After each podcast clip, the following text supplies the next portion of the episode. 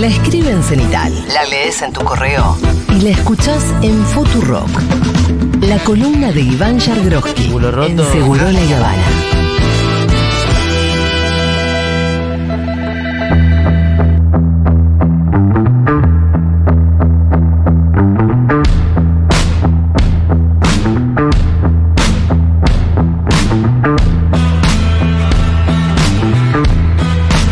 ¡Qué histérico! Resultó Jabrowski. ¿Qué dijiste? ¿Cómo supo? No escuché, no escuché, no escuché, no escuché. Ponéselo de vuelta. ¿Qué dijo? Perdón. ¡Qué histérico! Resultó Jabrowski. ¿Qué hice? ¿Ahora qué hizo? Es verdad que lo sos. ¿Qué hice? Sos bastante histérico, pero no sé por qué lo dice ella ahora. ¿Y este por qué me dice Igual culo roto? paremos, paremos, chicos. Histérico, culo roto. Claro, paremos. Di, mirá que... Es mi amigo Ivancito a pesar de todo. me- a pesar de que... Claro, no la ayudé, no la ayudé. ¿Qué está pasando? Che, eh, ¿Qué? tenemos demasiados temas para conversar hoy. Avísame a qué hora vas a ir- empezar a pedir el auto y toda esa Y historia. a la hora Tu de micrófono siempre. creo que está mal. Si te pones a respetar un poquito, ¿O muy no? bien, te- ¿O muy este? bien. Muy bien. ¿Qué pasó? Muy bien, vamos a tener que cortar toda la primera parte. ¿No? ¿Cómo estás? ¿Qué tal? ¿Cómo te va bien? Bien. Qué bueno, me pone muy contento. ¿Por qué lo tuve que saludar de vuelta? ¿Te tropezaste con el collar de March y se te pegó el, el suéter? Perdón. Porque no. seguro que es de re buen gusto No. y yo soy un. La estabas pensando desde que te sentaste ahí, ¿no? Odio igual cuando ustedes, varoncitos, hacen referencias a sus referencias culturales cuando una se pone alguna ropa que por algún motivo a vos te llevó A los Simpsons. a los Simpsons. Sí. Me pasa con Fito Mendoza todo el tiempo. Yo te igual, quiero ¿eh? decir que mi chiste fue festejado por el 33% de esta mesa. Sumado al mi 33%, el 66.6% de esta mesa celebró el chiste. Estuvo ingenioso, estuvo ingenioso, hay que se darle que reconocerlo. Siempre que ves perlas, ves el collar de Marge. Obviamente. ¿Vos qué pensás que son de verdad? No, el de March tampoco. Qué saben ustedes sobre las perlas. Son cosas que existen. Sí, sí. Sí. ¿En Sí, qué sí, es un nombre de mujer. No, pero pará. Eh, ¿Sabés de dónde salen? Del La algo concha. vinculado al mar. La concha, ¿no? De- La concha. Eso. Bastante. Es bastante, ¿no? Sí. Es más de lo que Sí, esperaba sí, de nosotros. Sí, así que la verdad. No tengo nada para decir. Sabían. Yo he tenido algún collar de perlas Esperaba real en la menos que- mano. Ah. Tampoco es tan. Hoy no es tan Pero de valioso. que de tu- de sí, pero no eran tan valiosos, no eran tan Sí, valiosos. vale, ¿cómo no? No, pero no, no, en ese no, no. ¿No? Bueno, no, vos no, sabés no más era, que yo, la no era verdad. lo que más. O sea, vos tuviste perlas reales en la mano y yo no. Ah, ¿Sí? ¿De verdad? No. Yo otra vez creo que en casa tengo alguna. ¿En serio? Sí, sí, sí. ¿Pero son malavidas? No, no, no sé, no, claro, no, no me acuerdo. No, no, sí, creo que sí, porque son de hace mucho tiempo. Sí, boludo, porque si no, no. no, no Son no- de hace un montón de tiempo. Es una pulserita. no es una que- cosa que uno compra normalmente. Es más, el otro o día- uno las roba o uno las tiene. Las tenía. Las... O uno es Amalita Fortabat. Sí, no. ¿Son caras las perlas? Son caras. Mira. Las reales. Es que hay dos tipos de reales. Tenés las cultivadas y tenés las que se encuentran libremente en el mar. Mira. Pero las dos son caras. Y después tenés esta porquería que es otra cosa. Después Bueno. quiero decir, ¿no? Después se queja de que no hay tiempo para hablar de los temas del newsletter. Estamos hablando de perlas cultivadas. Cualquier cosa. ahora sí empieza esta columna. Desde ahora. Hola Iván Yagroski, ¿cómo ¿Qué estás? tal? Muy buenas tardes. Bueno, che, ayer se, se reabrieron las causas OTESUR, los sauces y eh, memorándum de entendimiento con Irán que involucran a Cristina y la vuelven a poner. Además, había sido sobreseída y ahora entiendo que las dos van a juicio oral. Sí, de hecho, el dato de Otesur Los Sauces es que no había ido a juicio oral. eh, había, la decisión la había tomado el tribunal previamente, que era el sobreseimiento. En la apelación casación dice tiene que ir a juicio oral, con lo cual necesita el doble conforme, que es que va. Se hace el juicio oral. Sí. Si se hace el juicio oral es porque eh, el Poder Judicial pretende condenar a Cristina, con lo cual yo descuento esa condena. Ajá.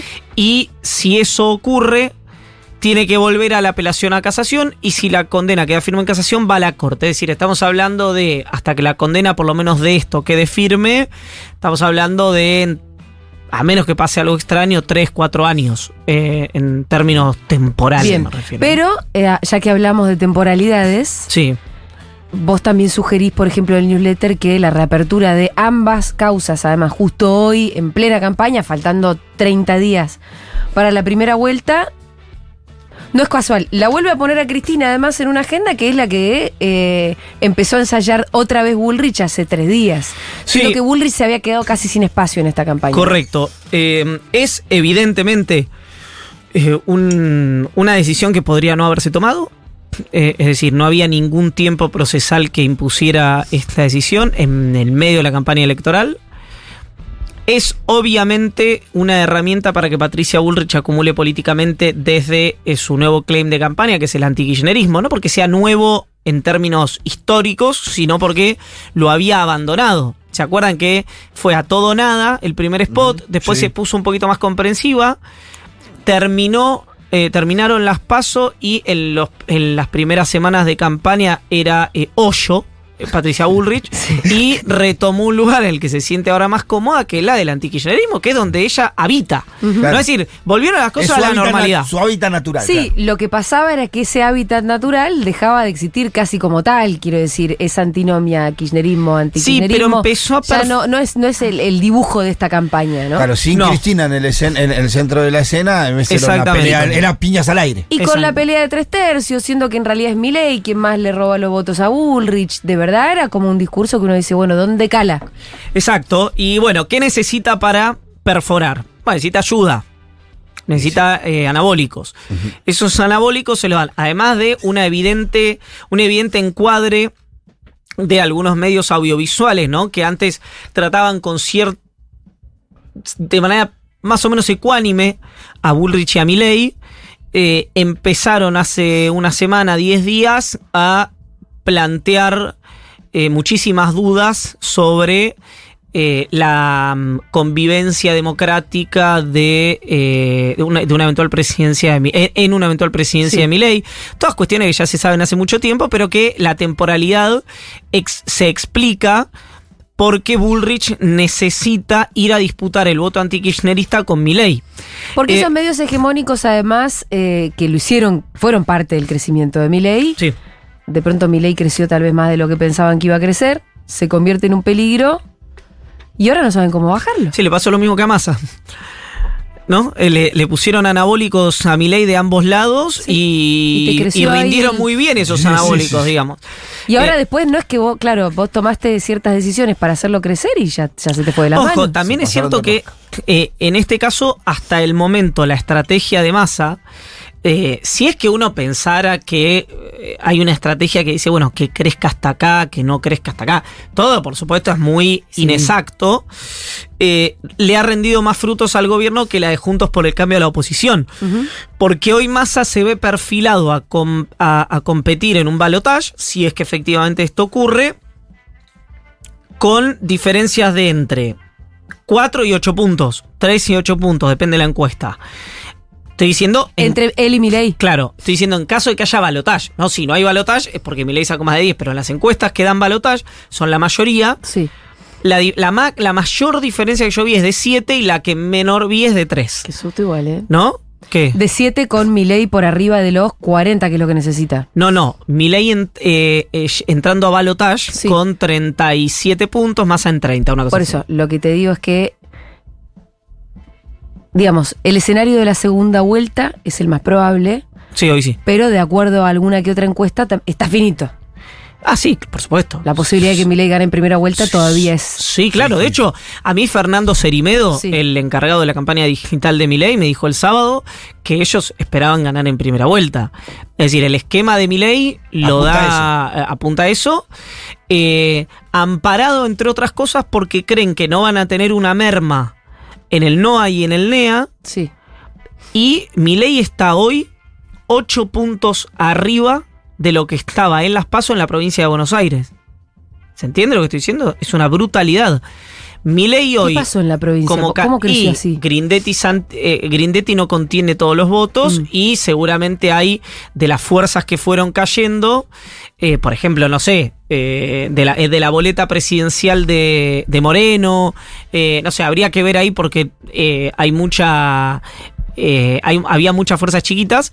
Evidentemente hay el- la atracción de la boleta presidencial eh, hoy está, de Milei, hoy está en 32 puntos en la provincia de Buenos Aires. Em, eh, perdón, sí, en 32 puntos. Sí, hoy 32 Píparo puntos. sería segunda en la Hoy- carrera de gobernador y por eso, paradójicamente, una cosa de loco, eh, algunos actores del PRO le piden a Píparo que se baje Sí. para no jugar en función de Axel Kicillof, según Sí, ellos. hoy, hoy creo que ese discurso ya se está yendo en fade justamente porque, Porque, todos claro. reciben encuestas. Eh, hoy Kisilov está más o menos en 37 puntos, Carolina eh, Píparo está cómoda en 32, arrastrada, repito, por la boleta presidencial, es decir, eh, levantada por la boleta presidencial de Milei, que está en esos puntos en la provincia de Buenos Aires, que significa un crecimiento de 8 puntos en relación a las PASO y que eso es un crecimiento de casi 3 puntos a nivel nacional. Y, Por la eh, representación que tiene la provincia de Buenos Aires, que es como 40% del padrón. Exactamente. Y eh, Néstor Grindetti está en 24 puntos. O- hoy es, así está conformado hoy la provincia de Buenos Aires. Por eso, eh, y, y se explica todo por la boleta presidencial. Mm. Casi todo se explica por la boleta presidencial. Habría que ver después, pero está la diferencia va a estar en los márgenes. Pero de, le- Perdón, de, de comprobarse la foto de hoy, ¿no? Eh, Massa es una ancla para abajo para Axel Kisilov, No, es lo más mínimo. pero tampoco un boost para arriba. Y eso es lo que nunca, nunca sabes. ¿Sabes quién arrastra a quién? Claro, la, eh, es- eso, la única manera de saber eso sería que Kisilov vaya contra Grindetti, contra Píparo solo eh, en la provincia de Buenos bueno, pero Aires. si hubo corte de boleta, algo sí después terminás sabiendo. Sí, pero el corte de boleta en categoría gobernador fue inexistente. mínimo, inexistente, Inexistente. claro. Donde sí hubo mucho corte de boleta fue en los intendentes. ¿no? intendentes, ¿no? Pero eso también, se, al margen del, de- de- del laburo que hacen los intendentes, se explica también porque es mucho más fácil cortar a presidente que a intendente. Porque el Claro. gobernador porque- está en el medio. Exacto. Entonces tiene que hacer doble corte. Intendente y presidente están en las puntas de las Más boletas. fácil cortarlo. claro. Yo directamente no sabería cómo hacer. Yo si tengo que cortar gobernador, eh, puedo hacer un enchastre, una pegatina de Sí. cosas. Puedo estar 45 minutos tengo que cortar. Viste que uno Un dice...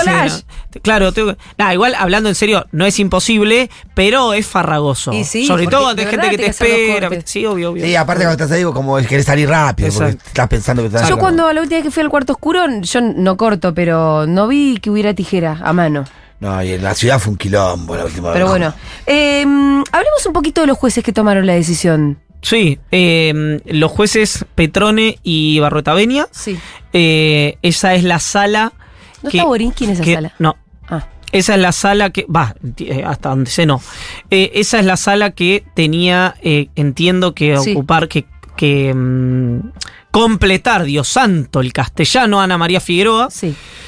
y que por edad, a pesar de los intentos del kirchnerismo de mantenerla en la Cámara de Casación, terminó fuera de eh, la Cámara de Casación. Y por decisión de la corte. Por Sí, edad sí. y por decisión de la corte. Sí, pero. eh, Obviamente, pero. Digo, porque hay muchos jueces que se pasan de el propio fight. Sí, pero hubo un fallo. Yo pregunté exactamente eso Sí. a alguien del peronismo. Ajá. Le digo, che, ¿cómo puede ser que Fight se puede pasar de los 75? Sí. Digo, ¿Es optativo? No, hubo un fallo posterior al fallo Fight, que no recuerdo el nombre, hace tres o cuatro años que corrigió eso. Y ahora todos los jueces que cumplen la mayoría de edad tienen que jubilarse. Si en algún momento llega a pasar que algún juez que cumple la mayoría de edad no se jubila porque eh, le sirve o a la corte o a algún grupo de medios Se o lo que quedar. sea, nos vamos a enterar. No sé si se va a quedar. Seguro que nos vamos a enterar porque Sí, va va a ser agenda. Sí, pero si le sirve, olvídate que nos va a quedar. Sí, alguna, al- alguna, eh, algún, algún curso legal le van a encontrar. Hoy Rosati dice sí, algo interesante en la, Vuelven a recordar el fallo fight si la jurisprudencia funciona un poco así también. en la entrevista del país de España Sí. que da Rosati, donde dice que la dolarización sería inconstitucional. Ah, eh, dice algo interesante que es para mirarlo de cerca, que él habla, le está hablando una platea extranjera, obviamente todo es también de circulación interna, pero dice algo que yo creo que le debe caer mal a todo el mundo esa declaración de Rosati, con lo cual hasta a lo mejor es cierta. ¿Viste? Cuando la declaración, le- que es que mejoró Comodoro Pi, dice Rosati, el funcionamiento, y le asigna parte de esa mejora al recambio generacional. Por eso me acordé, por lo de la edad. Entonces, vos lo mirás en abstracto y decís, ¿cómo mejoró Comodoro Pi? ¿Quiere decir que fue una porquería? No, no, olvídate de la comparación. Quiero decir, vos lo mirás hoy. Decís, si vos decís mejoró es que funciona bien, no. Es que mejoró en relación a lo que había antes. Eso es lo que yo te quiero decir. Claro, por eso ahí implica a que eso. hubo algo mal en algún momento. Exactamente. Entonces, la pregunta interesante ahí es, ¿por qué te digo esto? Porque yo creo que un kirchnerista que ve eso se puede enojar y decir cómo mejoró Comodoro Pi si es una cueva de Sí. serpientes, como dice Grabois. Ahora, también lo podés pensar como el lado de, che, el presidente de la Corte Suprema de Justicia está diciendo que lo que pasó hace algunos años en Comodoro Pi era un cachivache. Sí. Uno podría pensar que así como Rosati es tan explícito para hablar de política monetaria sin ser eh, un macroeconomista ni un monetarista, eh, también podría ser más explícito para hablar de su tema y no ser críptico y utilizar el registro ricotero a la hora de definirse sobre cuestiones que son de su potestad. Pero, digo, va a orden de interpretación ¿Por lo qué que dice ricotero? Rosati. No, porque es muy críptico. Ah, por eso. ¿no? Es decir, vos tenés que andar interpretando. sí, sí, sí, a qué se refirió. Exactamente. Em, em, bueno, hablando. Hincha de boca, ¿no? Estábamos hablando de. No, no, digo, de- habló, de, habló mucho de Boca Rosati en, en la entrevista del ¿Ah, país. sí? Que es un movimiento mayoritario históricamente.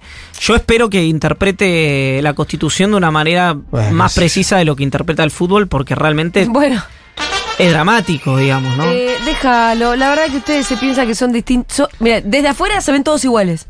Rosati es un. No, Yo- no, no, me refiero a Rosati. no, no, a los hinchas de fútbol. Sí. Ah, desde sí. afuera se ven todos iguales. Eh, habla- me estabas hablando de Pero Diego vos viste, perdón, te lo Barroeta tengo que Vena. preguntar. Barroeta Venia. Te, te voy a preguntar algo. ¿Qué? ¿Vos viste? Pa- para empezar, la cancha de arriba está terminada.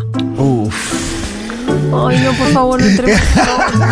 Para Sufro, empezar, la cancha de River está terminada. sufro con Viste que a la de Boca le falta un pedazo. Culo roto. Hace, escúchame, así el diseño? hace 60 ¿Es así el años. diseño? Hace aparte, 60. Aparte hicieron unos escalones que parece que es una playa de estacionamiento. Te digo, el del tercer escalón ya no ve nada. no Hace sé qué 60 años que no le pueden comprar la casa a dos jubiladas ahí, verdad. atrás de Casa Amarilla, Eso es para verdad. hacer la cancha. Eso es Pídanle, pí- ahí está, pídanle a Rosati a ver si puede hacer una adenda, una magia para ver si pueden completar No, la queriendo- cancha. Rosati está más preocupado porque vuelva Macri a Boca que por otra cosa. Después ven eso. No sé, es muy fanático de Riquelme. Eh, sí, pero no, políticamente Rosati. está todo alineado. ¿Sí? Sí, Ah. Eh, Somos nosotros, Román, contra todos ellos. Escúchame, vos decís que eh, hacia el final del newsletter, por ahí nos salteamos, después nos vamos para atrás. está muy desorde- desordenada esta columna, te lo quiero decir. Eh, por este- culpa mía. Está, en este Sí, momento. exacto. Y sin ni hablar cuando se van a hablar del diseño de la cancha de boca. Pero es que la Yo tienen estoy que terminar. tratando de ordenarla. La tienen que terminar, Julia. Basta. Bueno, Estoy perdón. de ordenarla. Ahí está bien. Perdón. Pero termina la cancha. Porque acabas de traer la cita de Rosati a colación sobre lo inconstitucional que implica Claro. la dolarización. Correcto. Eh, con lo cual, y ahí también te vas a lo que pasó en Brasil con Lula, donde es el propio Poder Judicial el que lo persigue y encarcela a Lula durante más de tres años. Es el propio Poder Judicial el que después le puso o le hizo una especie de contrafuego a Bolsonaro. Eh, De hecho, te digo más.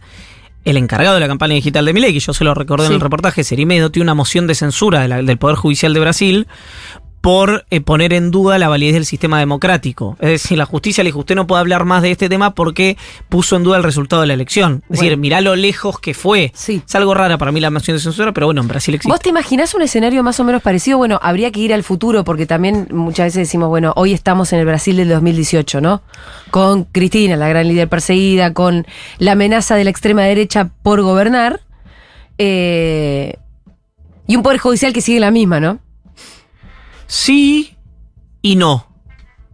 Sí por vos, lo de... vos planteás la hipótesis de la, la posibilidad de que sea el poder judicial entonces el que le ponga un poco Claro, el freno Exacto. eh, a, Total, al- al- a a Milei. Totalmente. Te decía sí y no porque yo he visto la persecución y la vulneración de las garantías que sufrió Cristina en el periodo 2015-2019. Yo creo que eh, no... Se lo tenemos que preguntar a un estudioso, pero me parece que no debe haber antecedentes en países democráticos donde Mm. haya pasado una cosa así. Solamente tal vez En Brasil. en el Brasil de Lula. Dicho esto, eh, en el Brasil de Bolsonaro, perdón, de Temer, de Bolsonaro. Eh, dicho esto, hoy el Poder Judicial está de alguna manera eh, oficiando de dique de contención para la democracia después de un montón de manganetas que hicieron durante la prisión. En Brasil. Antes, sí, antes, durante la- y, y un poquito después de la prisión de Lula. Lo interesante, mira hasta dónde llegará eh, esa, esa armonía que está buscando Lula con el Poder Judicial. Lula está muy mal de la espalda. Ajá. ¿Como vos? No, vos estás mejor, me dijiste, ¿no? Yo estoy un poquito mejor. Sí, pero eso es como viste, yo vomito cuando juego a la pelota. Y entonces dicen como Messi. Sí, no, como Iván, la verdad que no. No, como Iván. Como Messi no, como Messi nada. Eh, vuelvo, Lula está muy mal de la Sí. espalda. Se va a operar el 29 de octubre de la espalda. ¿Por qué el 29? Porque el 28 asume, re- creo que es Barroso el apellido, por ahí me lo estoy confundiendo, pido disculpas, eh, como juez de la Corte Suprema de Brasil. Entonces, eh, ¿por qué sé cuándo Lula da Silva se va a operar de la espalda? ¿Por qué? Es una incógnita. Pero se va a operar el 29 de octubre. O eso por lo menos es lo que me contaron. Pero ese es el ejemplo, ¿no? Sí. Entonces, esa armonía que le está Él construyendo. no quiere no estar en la asunción de ese es- un nuevo juez de la Corte Suprema elegido por Lula. No, no, no. Un nuevo juez de la corte va, es rotativo. Es- es- es- es- se autogobierna la corte. Pero- Pero lo elige el presidente.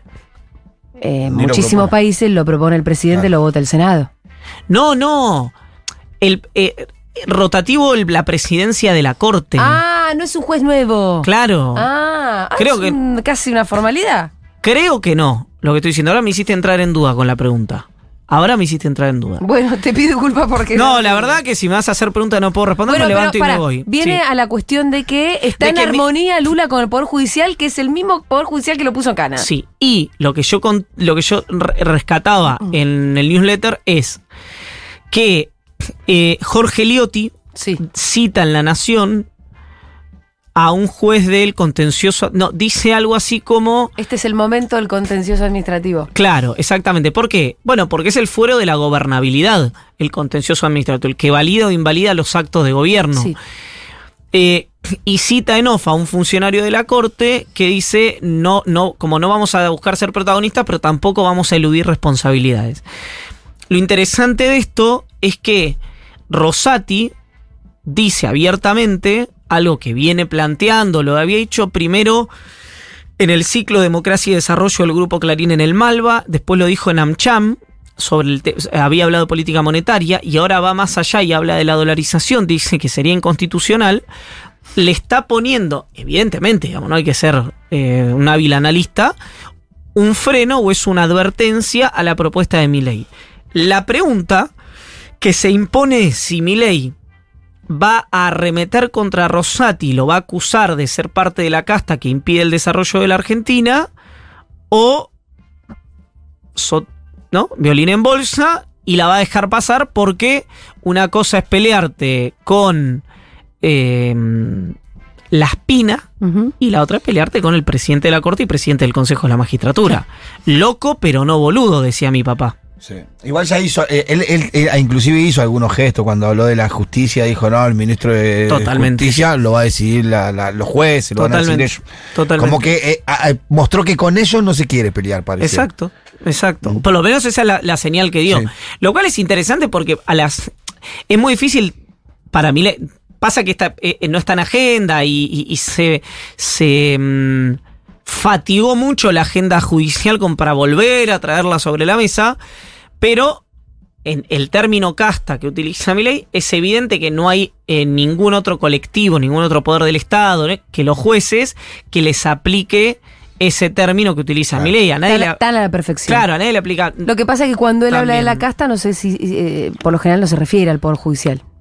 Él, mi, ley digo. Loco, pero no boludo. Ah, Exacto. boludo. Eh, hablando de, del loco pero no boludo, esta semana también. eh, Ah. sí. Perdón la interrupción. Dale, dale. Te decía, entonces, concluyendo esto, que es probable que veamos eh, en un evento, si Milei gana las elecciones, Ajá.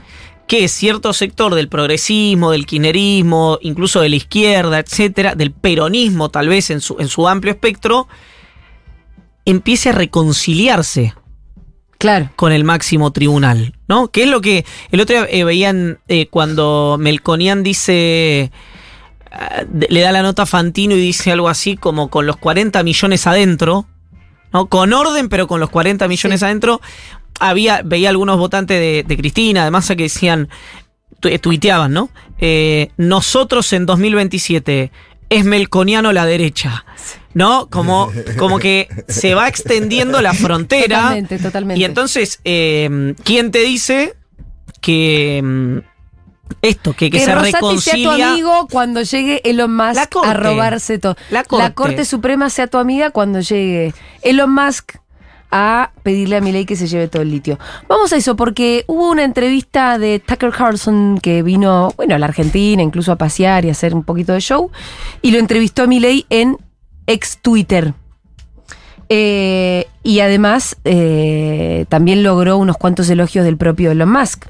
¿no? Correcto. uno de los tipos más millonarios del mundo, si, si es que no lo es, de los más influyentes, por más rústico que sea. El tipo compró Twitter y con Twitter hace un poco lo que quiere. Eh, es el dueño de Tesla, Exacto.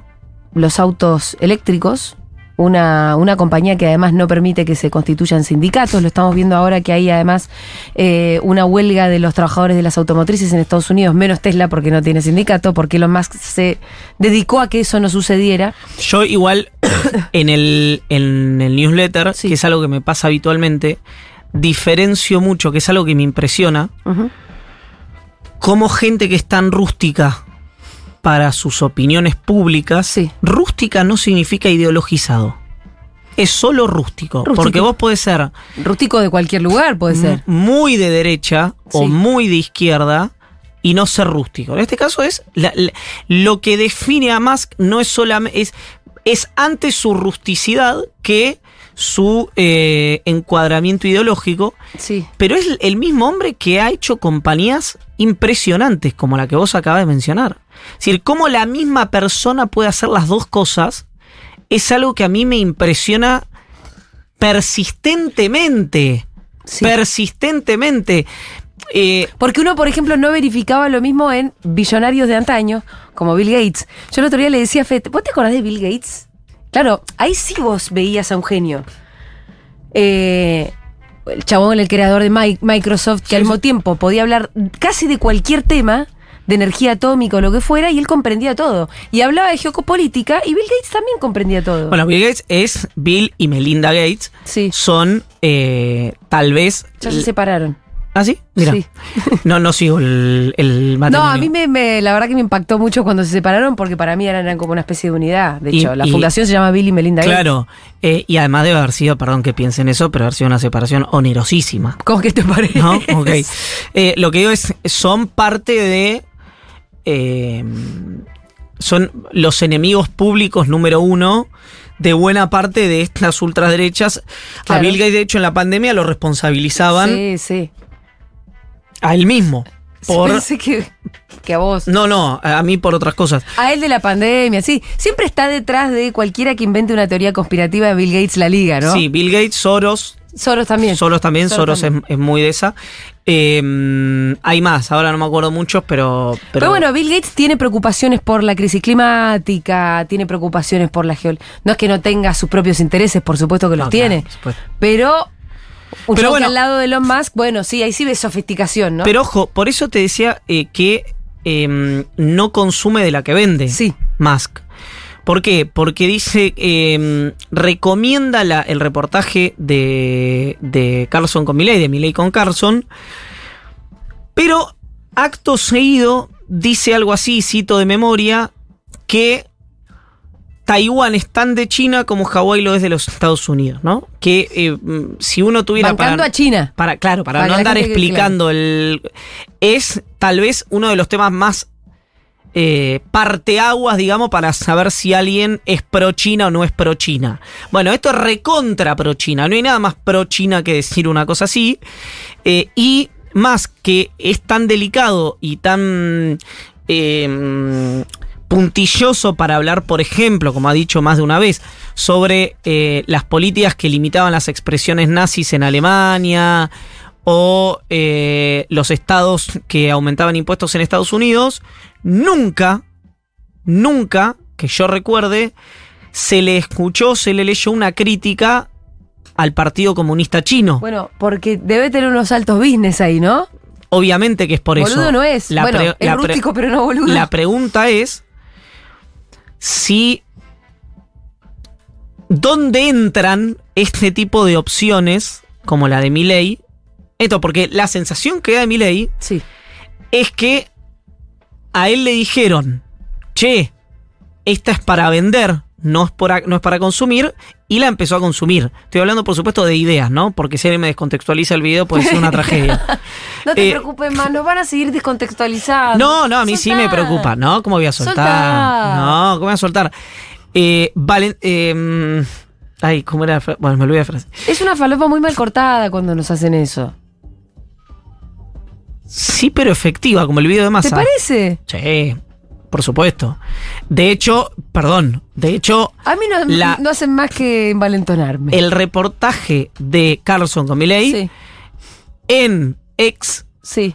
es imposible saber si es el más visto. De hecho, Cerimedo me dice en la nota que yo le hago el sábado, dice, no, no fue el más visto de la historia. Eso es un impacto publicitario nuestro, dice el jefe de la estrategia digital de Milei. Sí, pero es porque el propio Elon puede tocar ese número. No, es porque es la cantidad de veces... La Impresiones que te aparece Que apa- y ya se cuenta como si lo hubieras visto. No, la visualización se cuenta si vos ves dos segundos del video y ahí ya se te cuenta una visualización y además lo que tiene Qué chantada eso, es ¿eh? que sí, pero lo, lo int- y, perdón y lo que tiene es que el video eh, Registra las visualizaciones, o sea, las veces que pasa por la pantalla. no registra cuando to- tocas dos segundos. Sí. Lo otro son impresiones. Ah, Sí. bueno, pero eso también lo registra. Eso también, pero Sí. lo que ves en el video de reproducciones son esos dos segundos que además cuando vos pasás se activa in- solo. Sí. Ahora, Ni siquiera necesita de tu acción con claro, tu dedo. pero pará, es la misma regla que aplica para todos. Eh, Y esta tuvo 400 millones y el resto no tiene 400 eso millones. te iba a decir. Y, y tiene que ver también por. Bueno, Carlson es una figura absolutamente. eh, con impacto global. Una persona inclasificable, eh, pero con un impacto global impresionante. y tras, tras Cartón, una figura como Milei, que en América Latina ha capilarizado mucho, y además con el apoyo de Musk en la recomendación del reportaje. Por Entonces, indiscutiblemente fue una sensación ese reportaje. Y De hecho, además, la- digo, sí. una. eh, además de, la- de que fue una sensación, eh, lo fue porque existió la voluntad de que lo sea. Digo, ¿A cambio de qué la pregunta? no es que se dio porque sí. Hubo una planificación. Viene eh, Carlson a Argentina a entrevistar a Milei. Más, Elon Musk lo debe saber. Digo, y acá viene la pregunta. ¿Existe un entramado de las ultraderechas dándose una mano entre sí? Sí, claro. Eh, de hecho, Carlson no es el primer, la primera que viaja. Entrevistó a Orbán en Hungría, entrevistó, bueno, entrevistó a Trump, obviamente. Sí. Eh, no viajó a ningún lado, ¿no? Eso en, en DC. Eh, yo le pregunté exactamente esto a Cerimedo. Por- lo, lo traigo a colación porque fue muy, muy. Toqué todos los temas en el reportaje que a mí me interesaban y que son parte de los que vos me, me preguntás acá. El Foro de Madrid, que es la expresión de las ultraderechas más eh, menos sofisticadas, digamos, de España, ¿Dónde está Vox? por ejemplo, pidió venir a la Argentina como veedor de las elecciones. Como no pueden ser veedores de las elecciones, la pregunta es ¿a qué van a venir acá? Y es el mismo Porque foro. van a venir igual. Ese, ah, sí, pueden venir, pueden venir a ser una voz pública, no a ser veedores, pero a, a presenciar la elección, digamos. Es el mismo foro de Madrid que puso en duda la legitimidad de Petro cuando ganó las elecciones en Colombia. Entonces yo le pregunté a Cerimedo, digo, ¿ustedes los invitan porque van a denunciar fraude? Entonces ya hay una preparada de terreno para armar barullo el día de las elecciones, salga como salga el resultado. Y te, voy- te tengo que decir que me sorprendió la respuesta. ¿Qué te dijo? Primero me dijo que no conoce al Foro de Madrid, que no tiene relación, que ahí perfectamente me puede mentir, pero dijo algo que sí setea el eh, comportamiento electoral de la Libertad Avanza. Porque además él es el encargado de pedir el código fuente y demás a la DINE y a la, y a la Cámara Nacional Electoral. Me dijo, es imposible que haya fraude en la Argentina. Bueno, Con lo cual, ya te setea lo que dijo Cerimedo, cuál va a ser el comportamiento de Milei, saque el resultado que saque. Dijo, nos pueden robar algunas boletas, pero ya nos estamos encargando de los fiscales, pero es imposible que haya fraude electoral en la Argentina. Te digo más, Mm. voy más allá. Sí. Habló muy bien del director nacional electoral. ¿Por qué? Porque dijo, cada vez que nosotros le pedíamos algo sobre lo cual teníamos dudas, nos dieron toda la información, entonces yo no tengo por qué tener ningún tipo de inquietudes sobre el tema. Bien. ¿Y habló también a favor de más o menos nuestro sistema de votación? ¿Llegaron a hablar de eso? Digo, porque decir no es imposible que haya fraude en Argentina no tiene solamente que ver con este sujeto. No, no, no, por Tiene que ver con supuesto. sistema. Sí, no me acuerdo, pero si me lo preguntás a mí, tío, está implícito. Exacto. Em, Ojo, oh, pará, es Sí. interesante esto, porque es el propio Cerimedo el que dice que en Brasil, por culpa del voto electrónico, le robaron la elección a Bolsonaro. Ah, fíjate. Entonces ahí se, cruza, se cruzan los mundos Se ahí. cruzan los mundos ahí, totalmente. Escúchame, eh, Milei necesita, además de los votos para ganar, porque él se pretende presidente, eh, muchos votos para tener una buena cantidad de diputados. Exacto. Y así evitar un juicio político. ¿Por qué estamos hablando de esto? Primero, eh, porque es una cuenta que están haciendo en la Libertad Avanza. ¿Y por qué ya se, se están imaginando un juicio político? Por todas las cagadas que están, No. que están planeando, ¿no? No, se sabe, se- los medios lo hemos, lo hemos relatado mucho, que hay frases de, de dirigentes muy importantes que dicen no me voy de vacaciones, Navidad lo paso acá. Como diciendo, si mi ley dice lo que va a hacer, no llega a Reyes. Ese es el comentario Asamblea Legislativa. Claro, comentario como run, run. Claro, yo veo eh, muy difícil que eso ocurra en tan corto tiempo. Eh, sí creo que es inaplicable el programa de Milei y que la suerte de su gobierno, en caso de ser presidente, va a estar en cuánto esté mintiendo ahora. Ajá. Si está mintiendo mucho y aplica Baglini cuando llega, No bueno, va a haber juicio no sé, político puede alguno. ser un puede ser un, un- un presidente más Esa teoría es la también, ¿no? en la historia argentina. La del turco. Sí, pero ya lo viene demostrando, digamos, Milei, ¿no? Después de las pasos es, bueno, va a llevar tanto tiempo, va a llevar... Con la dolarización no aflojó. ¿Con la dolarización? No aflojó. No, con la dolarización no aflojó. Todos alrededor sí, digo todos, incluso los economistas de- del sistema, los que están cerca de él, los que no están cerca de él, ¿qué? No sé, no carga. Para mí es O una, sea, figura como que carga, pero no carga. para mí es una estrategia quizás. Amigo, mi, es- mi cable no está para nada bien. Y el cargador tampoco. Fue un chistazo, lo tenés que reconocer. ¿Qué decías, no, Fito? Perdón. eh, ya se me fue.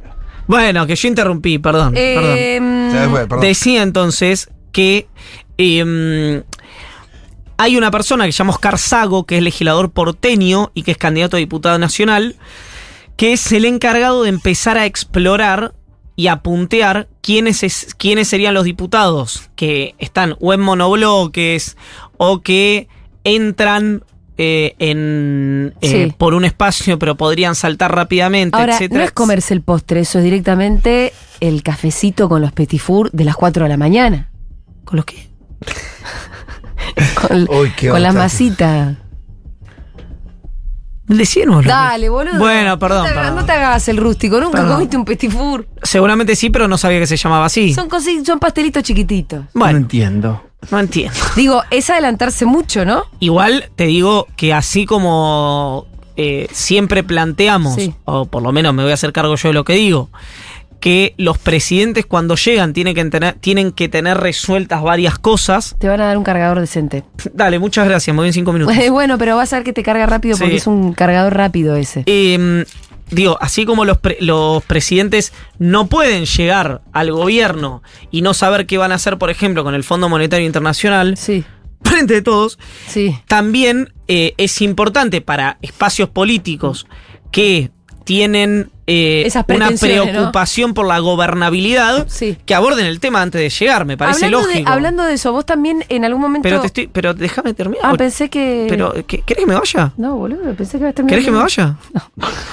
Eh, no te necesito para tener rating, Silvana Suárez. Así era. Si querés me voy yo, entonces. Así era. Eh, ¿Sabés que te estoy hablando? Sí, Sí, no sí, te sí. necesito, pero no era para tener rating. No te Hoy necesito, sí. Silvana Suárez. Y ella contesta, hoy sí, mientras sí. se iba. Mira, bueno, la cuestión es que el, mm, son 86 eh, los diputados que Sí. necesita la libertad avanza para el escudo legislativo.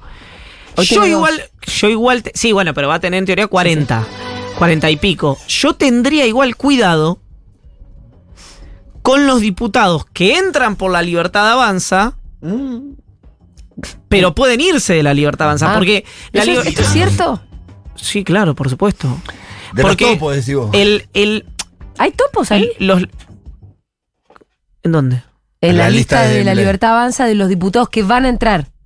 Sí. Porque una cosa es meter topos que no van a entrar. No, no. meter- No, hay, Hay topos entrables. hay gente que, Me parece perfecto. que trabaja eh, muy cerca, por ejemplo, de Sergio Massa, Sí. Por ejemplo. por ejemplo, que encabeza listas en la provincia de Buenos Aires. Por ejemplo. Morales. Eh, estamos hablando de, de algo. Por eso yo digo, la libertad avanza hoy está preocupada y me parece bien por conseguir los 86 votos para de escudo legislativo, Claro.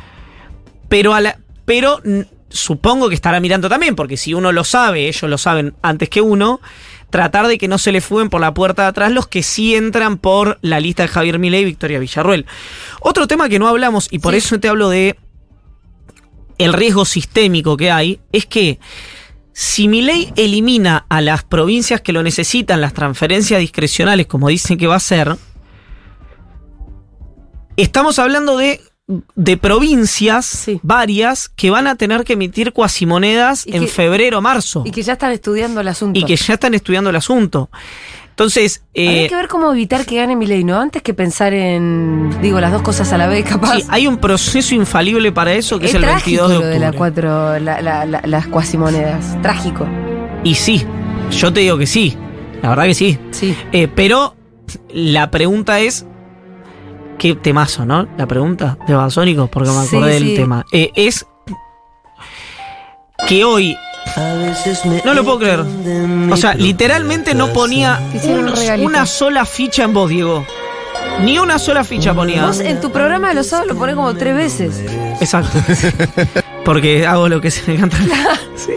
Exacto. Pero yo ya escuché hoy el, Abro la todo el tema, el tema entero. abro la primera hora y la segunda hora con este tema, sí. Sí. Eh, no, la pregunta es, digamos, eh, ¿cómo va a ser la campaña de acá el 22 de octubre? Porque tiene una singularidad para Juntos por el Cambio, que es... Hoy aparentemente Bullrich no entra al balotaje. Si bien es la que más viene creciendo. Es cierto, es la que más atrás venía, pero es la que más viene creciendo estas últimas dos semanas. Como viene creciendo... Se me desconectó, me quiero morir. Pero la puta madre, concentrate en la columna. Es que estoy concentrado en la columna, pero puedo silbar y subir escaleras. Mentira, porque no estoy haciendo la columna ahora. Eh, como es la que Sí, más viene sí. creciendo, Es tu teléfono, el pin de carga. Perdón. perdón, ¿eh? Como es la que más viene creciendo, también eh, es la que más cosas tiene que hacer para crecer. Y una de las cosas que está haciendo para crecer es apuntar directamente contra Javier Milei. ¿Por qué hago hincapié en esto? Bueno, porque ¿hasta dónde va a escalar esa tensión? Porque si la tensión no tiene regreso, no tiene retorno, no tiene vuelta, ojo que los votantes de Bullrich, que todos damos por descontado que van a ir a votar a Milei, no terminen volcándose algunos a Massa, uno supone que mayoritariamente a Milei, pero quiero decir que algunos se terminen volcando a Massa y otros decidan no ir a votar o votar en blanco, como confiesa que va a ser en privado Horacio Rodríguez Larreta. Mirá vos el tipo. Muy bien. ¿Qué vos te sorprende por qué? ¿Porque esperás que vote a Milei o que vote a Massa? Que vota más. Me sorprende que vos digas que en privado la reta dice que vote en blanco. Sí, que anula el voto, que vota en blanco. Alguna cosa así supongo que dirá. En público. Lo difícil está No, en privado. Nunca. No en público, no lo dice en público. Pero lo va a decir en público. Una vez que llegue. Que, que- ¿En serio? Claro. ¿En el balotaje él va a decir yo voto en blanco? O anulo el Ah, voto. se rompe todo juntos. O ¿Es va- cierto esto entonces? Pero pará, pará. Si llegan Massa y Milei, ¿no? Si Claro, llegan- Ah, sí. ok, ok, ok. No, pará. Yo creo que el único que va a decir abiertamente que vota a Milei es Mauricio Macri. De los que importan, Sí. quiero decir, el macrismo, después dice, no, dijo de Andrés. Bueno, qué sé yo, de Andrés. Pero digo, Macri, Bullrich no lo Igual, sé. perdóname, al principio yo me sorprendí Porque al principio entendí que vos estabas diciendo que la reta decía en privado que hoy vota en blanco. No, no, no, en un balotaje. Ah. No, no, en No, por eso yo puse Ah. cara Por eso te Yo pregunté. entendí lo mismo. No, no, no, no, Bueno. no, no, no, no. No, sí, sí cuento algo que le pasó a una persona que yo conozco que es como si me lo contaras vos o me lo contara Pitu. Sí, no ¿qué? un tercero, un trascendido. ¿Qué, qué, qué?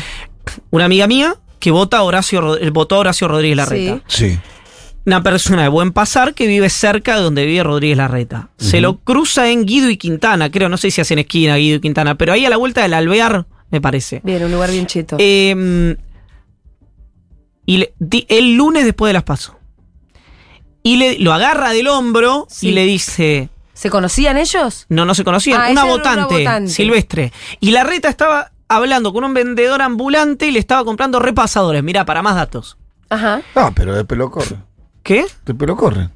Y La bueno. policía le saca ¿Qué los sé yo, repasadores. Pitu? No, no me, no me, no me Perdón, intervenga. perdón, La anécdota es una gran que la anécdota era anécdota. importante. Y le dice, Horacio, ¿qué hacemos ahora? ¿A quién votamos? Y que eh, él, ah, él es el que la agarra del hombro, ahora que me acuerdo de Ah. la anécdota, la mira y le dice, te digo la verdad, no sé qué decirte. No le dijo, vamos todos con Patricia. No. Esta es una anécdota que no tiene ningún tipo de eh, importancia. ¿Por qué? Porque no importa lo que hace cada persona dentro del cuarto oscuro, sino lo que hace en público a la hora de una campaña electoral. Claro. Es decir, yo no sé si Grabois va a votar a Massa cuando entre al cuarto oscuro, va a votar en blanco o va a votar a Miriam Breckman. Sí, lo que Pero en que público dice que hay que votar a masa. que está acompañando al candidato de Unión por la Patria. Eh, pero sí, obviamente, junto. Si gana Milei, si gana Milei, se rompe Juntos por el Cambio, se rompe el PRO. Y yo creo que tiene muchas chances de romperse Unión por la Patria. ¿Sí? Seguramente así como lo conocemos, ¿no? Eso seguro. Pero hasta tal vez en un estallido un poco más grueso del que nos imaginamos. ¿En qué fragmentos lo ves que No se lo puedo anticipar porque además depende de la posición que tenga el bloque eh, con el nuevo gobierno. ¿Y cuáles serían los fragmentos de Bueno, hoy Juntos tenés- por el, Masismo, Juntos-. No, en Juntos por el Cambio. No, ahora te pregunto Ah. Juntos por el Cambio. ¿Cuáles son esos bueno, fragmentos? Juntos por el Cambio, eh, el radicalismo ya está Sí, prácticamente afuera. De hecho, creo que fue. Voy a pedir auto. Eh, creo que fue esa. Está ¿Qué? muy enojado, yo hablé con un dirigente radical de la ciudad, no sé, está muy enojado porque los medios caracterizan los triunfos radicales y los pintan de amarillo. Es cierto, es Y cierto. bueno, muchachitos, me- ustedes se metieron ahí. Claro, y me manifestaba de que, mirá, nosotros eh, somos así, eh, expertos en sobrevivencia. Dice, nosotros después de esto vamos a reconstruirnos porque vamos a tener la misma cantidad de gobernadores que tiene el peronismo. Los radicales. Es que los radicales. No, ya está, dejá, no sirve, ya está. Me hiciste que me calenté. Mentira, es un chiste. Eh, los radicales están, tienen. Yo te anoto a Valdés, a Sadir, a Asdero, te lo anoto como. eh, como radical, el que ganó en Chaco. Sí, es radicales. Eh, Orrego y Poggi no son radicales, pero no son del PRO. Orrego es de la reta, Poggi tiene más cercanía con la reta, es quien fue, quien viajó, pero es un partido más provincial. Eh, ¿A quién me estoy perdiendo? Eh, no, Rolo Figueroa me pregunta, no, Rolo Figueroa es MPN, el, los en todo caso está más cerca de masa, ¿no? Sí, sí, sí, del que va a estar más cerca de mi ley también. Puyaro, obviamente Eso, me estaba hablando de Puyaro, por radical. supuesto. No me Eh, acuerdo dónde leí que por ahí Rolo Figueroa podía manifestar su apoyo a masa. Po- No, no, podría ser perfectamente a lo que lo que quiero decir es eh, tanto Rolo Figueroa como el misionero, como los Claro. rionegrinos, como Son provinciales. Como son todo esto que venimos charlando hace mucho de, partidos muy provinciales. Tenía peronismo, radicalismo y provinciales. de hecho, perdón. Perdón. Pero Gobernadores, ¿no? También manifestó su apoyo a masa. Sí. Eh, viene la elección ahora en Mendoza. Claro, también va a ser radical. La elección de Mendoza está muy repartida entre Cornejo, por lo menos en la previa, y Omar de Marchi. Omar de Marchi es un desprendimiento de Juntos por el Cambio, que se le emancipó a Juntos por el Cambio, que tiene adentro coalición cívica, algunos radicales, algunos del PRI y también a los libertarios. Ah, es una ensalada ahí. La lógica diría que tiene que ganar Cornejo, pero está a cuatro puntos de Marchi con 12, 15 puntos indecisos. Ojo porque puede ser una sorpresa muy importante. No porque de Marchi sea un outsider, fue tres veces intendente de Luján de Cuyo, es alguien muy conocido en la provincia, pero porque el radicalismo y, y, mm, Y Juntos por el Cambio daba por descontado el triunfo de Cornejo en Mendoza. Digo esto porque no sea cosa que le pase algo parecido a lo que le pasó a Capitanich, ¿no? Que por dejar afuera de la paso a Martínez y a Basilev, perdió la provincia. Que además perdió la provincia por toda la situación eh, vinculada al crimen de Cecilia, la, la vinculación con el Merenciano Sena, etcétera, etcétera, etcétera. Pero si yo lo miro en términos netamente nominales y sumo candidato más candidato 48. más candidato, digo, si estaban estos dos adentro de la paz peronista, Sí. terminaba ganando, revalidando la provincia. Eh, la cuestión es que em, está abierto, es la semana, estos, estos esta última semana, producto de eh, las decisiones de política fiscal impositiva que craneó. eh, digo porque Massa lo contó esto en tu programa, en Duro de Mar, que craneó Mitchell y que ejecutó, digamos, y que anunció públicamente Massa, va y ya hace ese tiempo ha tomado la conversación pública. Claro, de hecho, el hoy, protagonismo de la agenda, ¿no? de hecho, hoy Milei dijo que iba a acompañar Sí. la baja Sí. de impuestos a las ganancias. Sí. Sí. La izquierda también. Sí. Y Juntos por el Cambio quedó afuera a votar en contra. Quedó. Porque son los que decían, dale, No, manda pero, el lo- proyecto. pero hoy dijo Jacobiti que muchos radicales van a votar a favor. Ah, sí, también. Sí, porque Hoy Jacobiti presentó su propio proyecto y porque además Jacobiti y el Tano Angelici están en una discusión brutal en la ciudad de Buenos Aires porque Jorge Macri eh, piensa, está evaluando, está evaluando, está evaluando, no, no, no está cerrado, pero Moritán le pidió el eh, Ministerio de Desarrollo Económico que hoy tiene Justi, que es de la banda de Emiliano Jacobiti. Ujú. Y tiene también el Banco Ciudad, que es Guillermo Laje, que es el primo de Martín Lustó. En ese esquema, a mí me costaría pensar, teniendo en cuenta cómo fue en la campaña entre el radicalismo y el PRO. Que los radicales mantengan el Ministerio de Desarrollo Económico y la presidencia del Banco Ciudad. ¿Y esta por qué es una discusión? Es una discusión por efectividades conducentes.